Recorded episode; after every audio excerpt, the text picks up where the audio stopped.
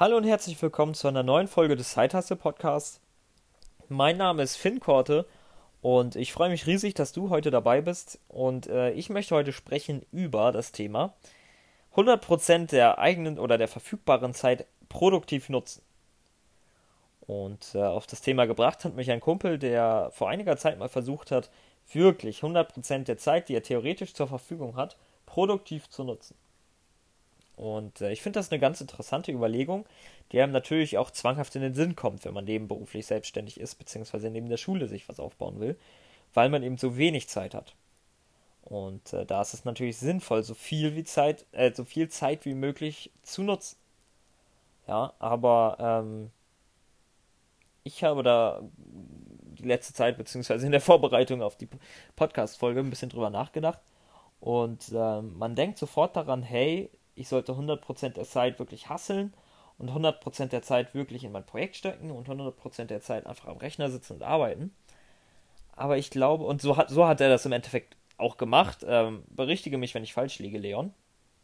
Aber äh, ich habe das jetzt so verstanden, dass er wirklich 100% der Zeit oder darauf geachtet hat, 100% der Zeit wirklich aktiv zu arbeiten an seinem Projekt. Und ähm, das halte ich für sehr kritisch. Ähm, ich bin ein großer Verfechter geworden, beziehungsweise war schon immer, beziehungsweise zwischenzeitlich nicht. Ich bin ein großer Verfechter der Pause. Des Runterkommens.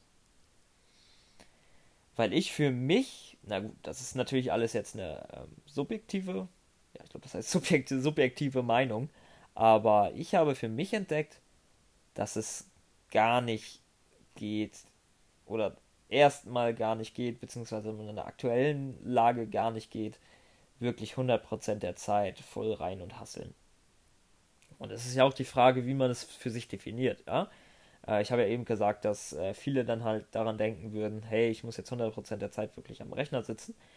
Ähm, für mich geht es darum, die höchste Produktivität an den Tag zu legen, ähm, aber nicht den höchsten Arbeitseinsatz, beziehungsweise nicht das Maximum an Zeit.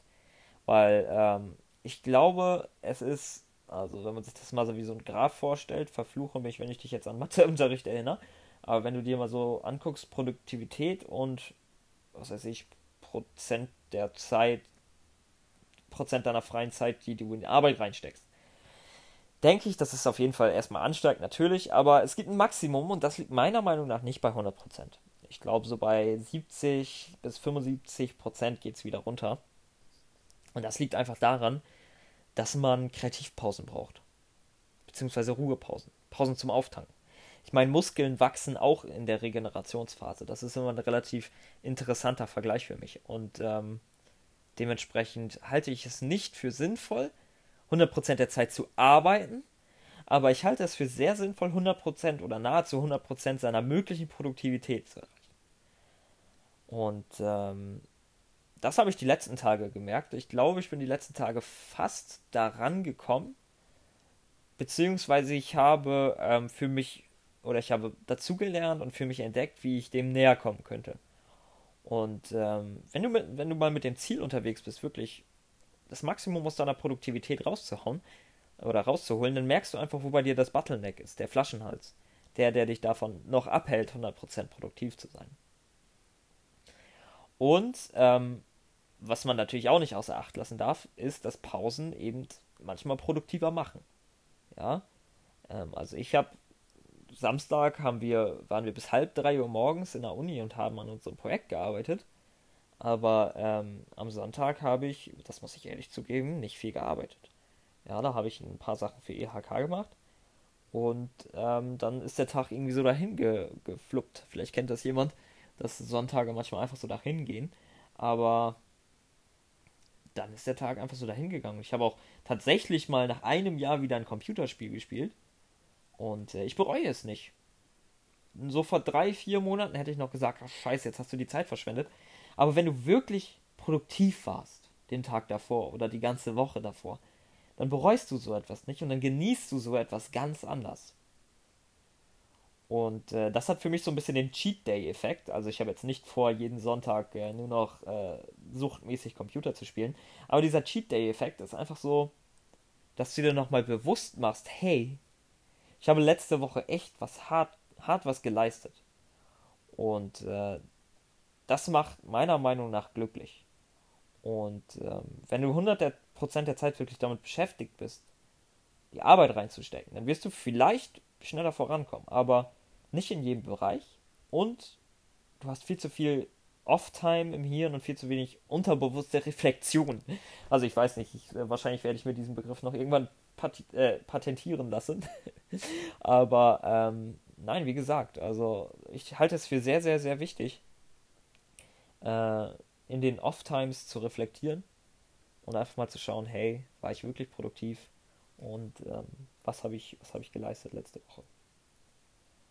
Ähm, ja, es gibt ja jetzt auch diesen Meditationstrend und das ist ja auch so. Ähm, Im Endeffekt ist es nichts, was man aktiv für sein Projekt tut, aber es geht halt um diese Metaebene, dieses Reflektieren, dieses ähm, dafür sorgen, dass man in den Zeiten, in denen man versucht, produktiv zu sein, äh, einfach noch produktiver ist, dadurch, dass man vorher weniger produktiv beziehungs ist, beziehungsweise Pause macht. Und äh, das halte ich für sehr, sehr wichtig.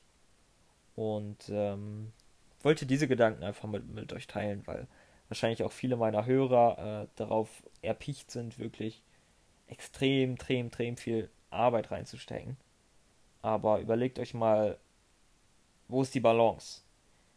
Weil äh, ein komplettes Extrem zu verkörpern ist nie gut. Im Endeffekt liegt die Kraft im Gleichgewicht. Weil wenn du jeden Tag 10,64 Stunden arbeitest und äh, komplett deine Physis außer Acht lässt, dann wirst du irgendwann daran zerbrechen, weil dein Körper schlapp macht, ja. Also, ähm, bevor ihr darüber nachdenkt, hey, 100% der Zeit wirklich aktiv Arbeit reinzustecken, überlegt euch, hey, kann ich nicht 30% der Zeit reflektieren, unterbewusst darüber nachdenken.